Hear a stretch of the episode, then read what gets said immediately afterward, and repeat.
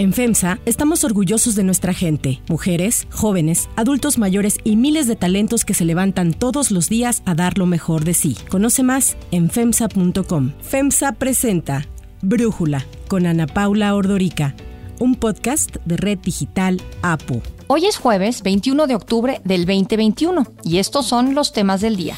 La Suprema Corte confirma suspensión indefinida del Padrón Nacional de Usuarios de Telefonía Móvil, el PANOUT. Manuel Bartlett responde al Consejo Coordinador Empresarial acusándolo de actuar como representante y defensor de las empresas que no pagan.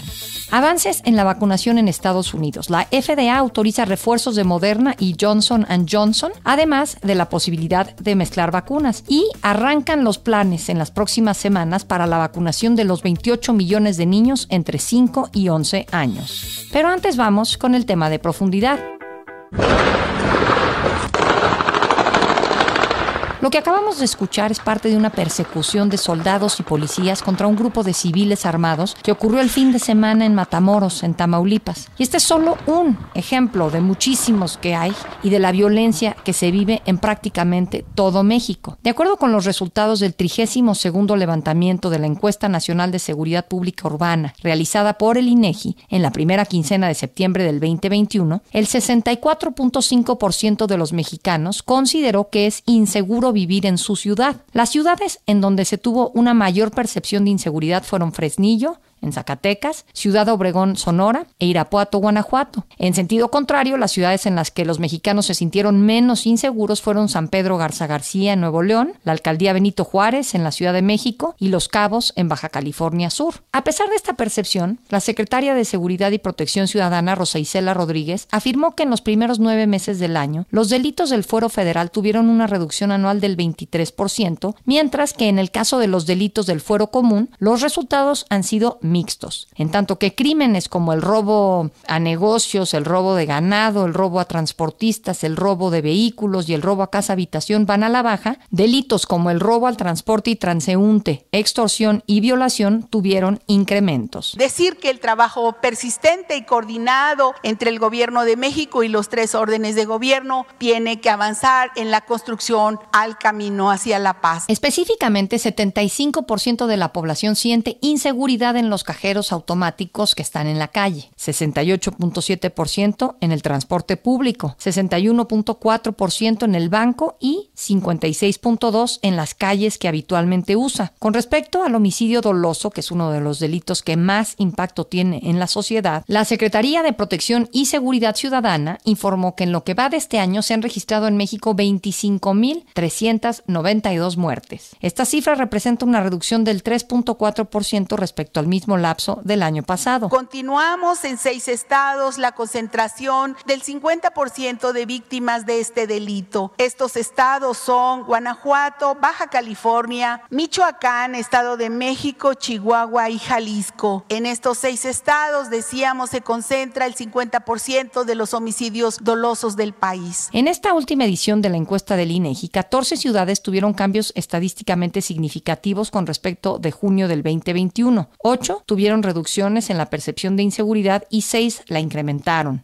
La percepción de inseguridad es mayor en el caso de las mujeres, con 69.1%, y los hombres fue de el 58.8%. Durante la presentación mensual de seguridad, la secretaria Rosicela Rodríguez destacó la importante caída en los feminicidios registrada en septiembre. En feminicidio habrá que ver cómo bajó en septiembre el 63% en comparación con el mes anterior que tuvimos un repunte. El mes de septiembre con menos feminicidios feminicidios en lo que va de este gobierno, de todos los septiembre que nos comparamos año con año. La Secretaría de Seguridad alertó también sobre los peligros que pueden enfrentar niños y jóvenes por utilizar sin supervisión los videojuegos o equipos electrónicos, ya que actualmente estos medios son utilizados por grupos delictivos para engañar y reclutar personas. Lamentablemente, la ciberdelincuencia avanza conforme avanza el uso de la tecnología y hoy el riesgo no está solo en las redes sociales, sino en los juegos en línea. La percepción de inseguridad no solo se tiene en México, también fuera. Muestra de ello es que ya no es solo Estados Unidos. Ahora el gobierno de Canadá recomendó a sus ciudadanos no viajar a 13 estados de nuestro país, advirtiendo sobre los altos niveles de violencia y crimen organizado.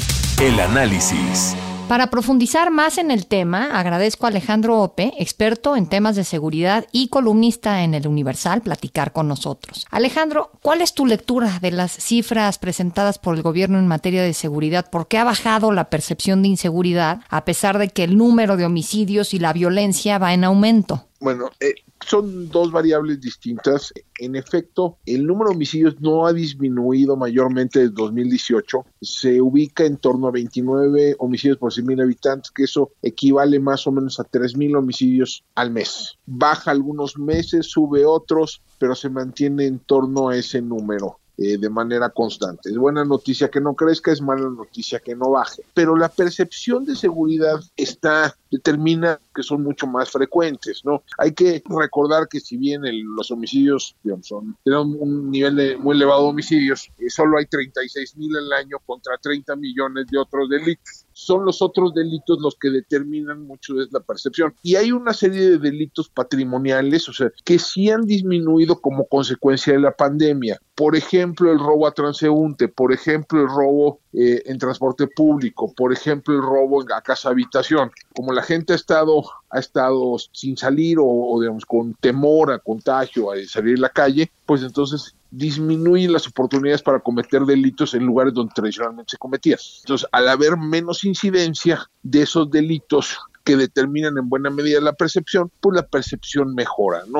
Dicho lo anterior, es de destacar que en aquellos lugares donde hay niveles absolutamente desbordados de violencia criminal, pues los niveles de la percepción de inseguridad es muy alta. Ejemplos, Fresnillo, Zacatecas. Allí 94% de la población señala sentirse insegura en su ciudad. Ejemplo, Ecatepec, en el Estado de México, allí estamos hablando de 85 o 86%. O hay varias zonas urbanas donde hay niveles muy elevados de violencia criminal que sí impactan esto, ¿no? Pero no, esto, el número global está más influenciado por esta serie de delitos que tienden a ser más frecuentes y que afectan a muchas más personas. Ok, ahora se habló, por ejemplo, de que hubo una reducción en de los delitos financieros, patrimoniales y fiscales. ¿Tú entiendes por qué? Me parece que con el confinamiento uno pensaría que quizás este tipo de delitos aumentaría porque la situación económica de muchos mexicanos ha empeorado. Es correcto, pero hay que recordar lo que se está midiendo en esas cifras. Lo que también son denuncias o carpetas de ah, investigación, no necesariamente el, delito subyacente. Hay que recordar que, eh, sobre todo en ese tipo de delitos, el 99% no se denuncia y no se investiga. Este tipo de variaciones son variaciones en el margen. Dice más esas cifras sobre pues, las variaciones en el esfuerzo que hacen las instituciones de perseguir ese delito, más que lo, la evolución del delito en sí mismo. Sí, y a mí me pareció muy interesante tu columna de ayer en el Universal que eh, se llamó Un país que pierde el miedo y hablabas de que pudo haber como cambiado el patrón de los delitos o la matriz de oportunidades delictivas en las grandes ciudades, sobre todo por justamente la pandemia. Me gustaría si nos platicas eso que me parece súper interesante. Yo tengo la hipótesis de que la pandemia sobre la actividad económica y social pueden ser duraderos. Por ejemplo, yo creo que el trabajo en casa, trabajo remoto, es una modalidad que, pues, que llegó para quedarse, ¿no? Que muchas organizaciones, muchas instituciones, muchas empresas lo van a adoptar ya como práctica común, a pesar de que bajen los contagios y que la emergencia sanitaria pase. Lo mismo, por ejemplo, para las compras en línea, ¿no? Y eh, la pandemia le ha quitado a muchas personas el miedo a comprar en línea. Ahora, muchas de las cosas que antes se hacían en un mercado tradicional o se hacían en un supermercado, hoy se hacen mediante compras con una aplicación móvil o algo por el estilo. Y eso altera esta matriz de oportunidades para de cometer delitos, es decir, hay menos gente en la calle y por lo tanto algunas modalidades de robo se reducen, pero crecen probablemente los delitos en el ciberespacio, el fraude, el robo de identidad, ese tipo de delitos muy probablemente crezcan, ¿no? Ahora, ¿es igual de costoso a la sociedad? Pues yo creo que sí, pero sí genera, déjame poner genera menos temor que te clonen la tarjeta a distancia que te roben con una pistola. Sí, claro. Aunque te roben la misma cantidad de dinero, ¿no? Claro, pero pues una es con violencia y otra sin. Y justo pensando un poco en, en el título de tu columna, un país que pierde el miedo, que lo haces como pregunta, Yo te preguntaría a ti si no sientes que estamos ya, pues después de tres sexenios, este, te estoy contando desde Calderón, Peña Nieto y el actual sexenio, de pues mucha violencia, si ya, se, ya la normalizamos, ya el hecho de que se mueran tres mil personas al mes, como nos dices, por homicidios, y resulta que no es un escándalo. Sí, e, es correcto. Yo creo que, digamos, particularmente la violencia letal se ha vuelto parte del paisaje informativo del país, ¿no? Ya este, estas cifras que se dan mes con mes, pues no generan más que algunas breves notas, ¿no?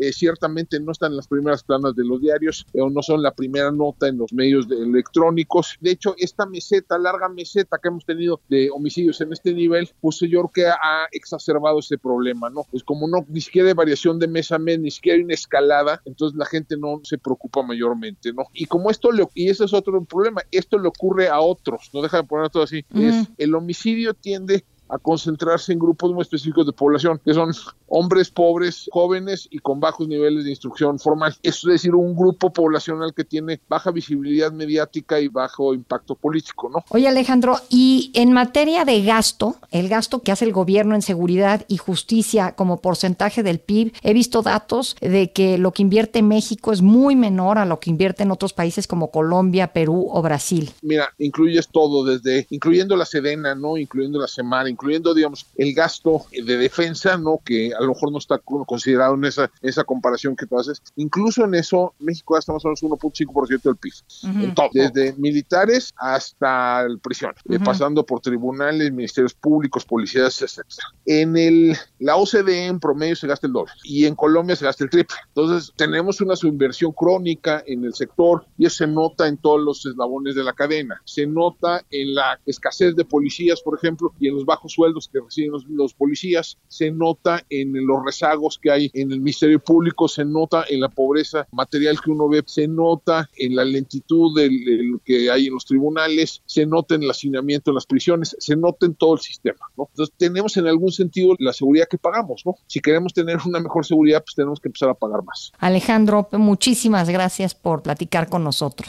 Si te gusta escuchar Brújula, te invitamos a que te suscribas en tu aplicación favorita o que descargues la aplicación Apo Digital. Es totalmente gratis y si te suscribes será más fácil para ti escucharnos. Además, nos puedes dejar un comentario o calificar el podcast para que sigamos creciendo y mejorando para ti. Hay otras noticias para tomar en cuenta. 1. Pan out. Con cuatro votos a favor y uno en contra, la Suprema Corte confirmó la suspensión de los efectos del Padrón Nacional de Usuarios de Telefonía Móvil, el PANOUT, en tanto se resuelve la controversia promovida por el Instituto Federal de Telecomunicaciones. Recordemos que el PANOUT busca ser la base que concentre la información personal y biométrica de todos los usuarios de telefonía celular. Organizaciones civiles, industria y especialistas califican al PANOUT como un atentado en contra de la protección de datos personales y a los derechos humanos de los usuarios. La primera sala de la Corte confirmó la suspensión emitida el pasado 11 de junio, cuando se eximió al IFT de la obligación de implementar el PANOUT, previsto en la reciente reforma a la Ley Federal de Telecomunicaciones y Radiodifusión. Esta suspensión fue impugnada por la Consejería Jurídica de la Presidencia. Sin embargo, los ministros de la Suprema Corte consideraron infundado el recurso. Solo la ministra Margarita Ríos Farjat, ex titular del SAT, apoyó el acto de reclamación. Y es que el Instituto Federal de Telecomunicaciones alegó la falta de presupuesto para implementar el PANOUT, cuyo costo se estima en por lo menos mil millones de pesos. Además de que indicó que el cancelar las líneas a los usuarios que no entreguen sus datos violaría la Constitución. Para Brújula, Irene Levy, abogada, experta en temas de telecomunicaciones y columnista del Universal, habla sobre la suspensión. Y a muchos de nosotros nos parece un despropósito que nos pidan estos datos tan eh, sensibles, sobre todo pensando en que no se cuentan con las herramientas para proteger nuestra privacidad. Bien, pues después de muchos amparos y después de varias acciones de inconstitucionalidad y controversias, eh, hace también unos meses la Corte otorgó la suspensión al instituto eh, sobre este PANOUT. ¿Qué significa esta suspensión? Que se congelaban las acciones, que se congelaban las actividades en torno a este registro hasta en tanto la Corte defina de fondo si este registro es o no violatorio de los derechos fundamentales. Sin embargo, la mm, Consejería Jurídica del presidente de la República eh, presentó un recurso de reclamación pidiéndole a la Corte que echara abajo esa suspensión y que dejara que se implementara el pan-out. Pero afortunadamente la primera sala, por cuatro votos y uno en contra, la primera sala de la Suprema Corte de Justicia, resolvió que efectivamente la suspensión continuaba y que hasta en tanto no se resuelva de fondo esto, el pan-out está no muerto, pero sí dormido. 2. Bartlett responde. El director general de la CFE, Manuel Bartlett, aseguró que el Consejo Coordinador Empresarial actúa como representante y defensor de las grandes empresas que no pagan lo que debieran por el servicio eléctrico, además de que arropa a las sociedades de autoabasto. Así fue como Bartlett respondió a los señalamientos que hiciera a inicios de semana el CCE cuando afirmó que la posición de la CFE en relación con la iniciativa de reforma eléctrica del presidente López Obrador ponía en riesgo el cumplimiento de las leyes y la Constitución. Y mientras se da esta guerra de declaraciones y descalificaciones entre la CFE y la iniciativa privada, hay otra que es la guerra en la opinión pública. Y esa, pues claramente la está ganando el gobierno. Una encuesta del Universal revela que 6 de cada 10 mexicanos avalan que la CFE controle de forma exclusiva la industria eléctrica del país. La encuesta del Universal revela que el 47% de los encuestados cree que el PRI debería apoyar a Morena y a sus aliados para alcanzar la mayoría calificada de dos tercios que se necesita para aprobar la reforma constitucional. 3. Vacunación en Estados Unidos.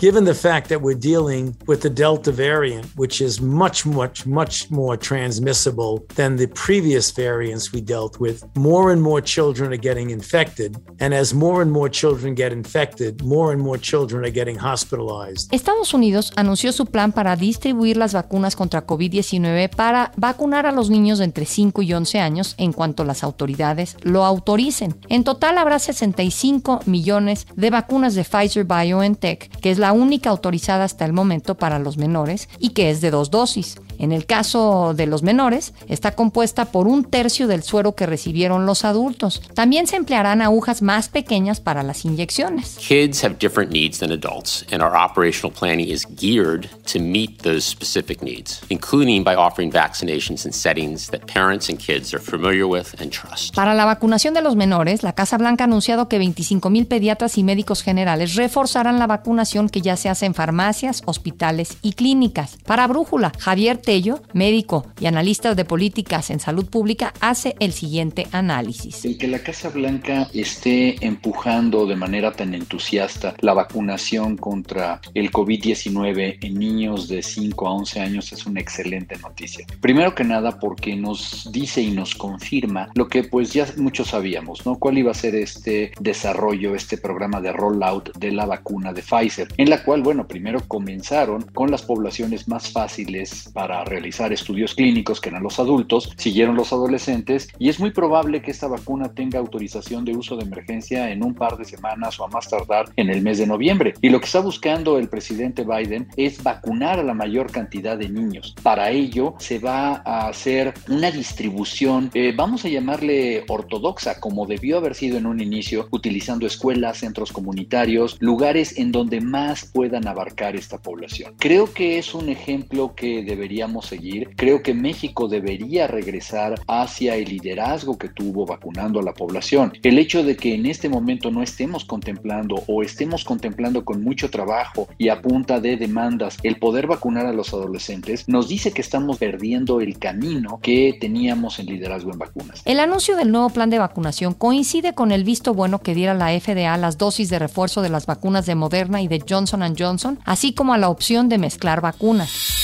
Yo soy Ana Paula Ordorica. Brújula lo produce Batseba Feitelson. En la redacción, Ariadna Villalobos. En la coordinación y redacción, Christopher Chimal. Y en la edición, Omar Lozano. Yo los espero mañana con la información más importante del día. Oxo, Farmacias ISA, Cruz Verde, Oxo Gas, Coca-Cola FEMSA, Invera, Torrey y PTM son algunas de las muchas empresas que crean más de 245 mil empleos tan solo en México y generan valor como parte de FEMSA. FEMSA presentó Brújula con Ana Paula Ordorica, un podcast de Red Digital APO.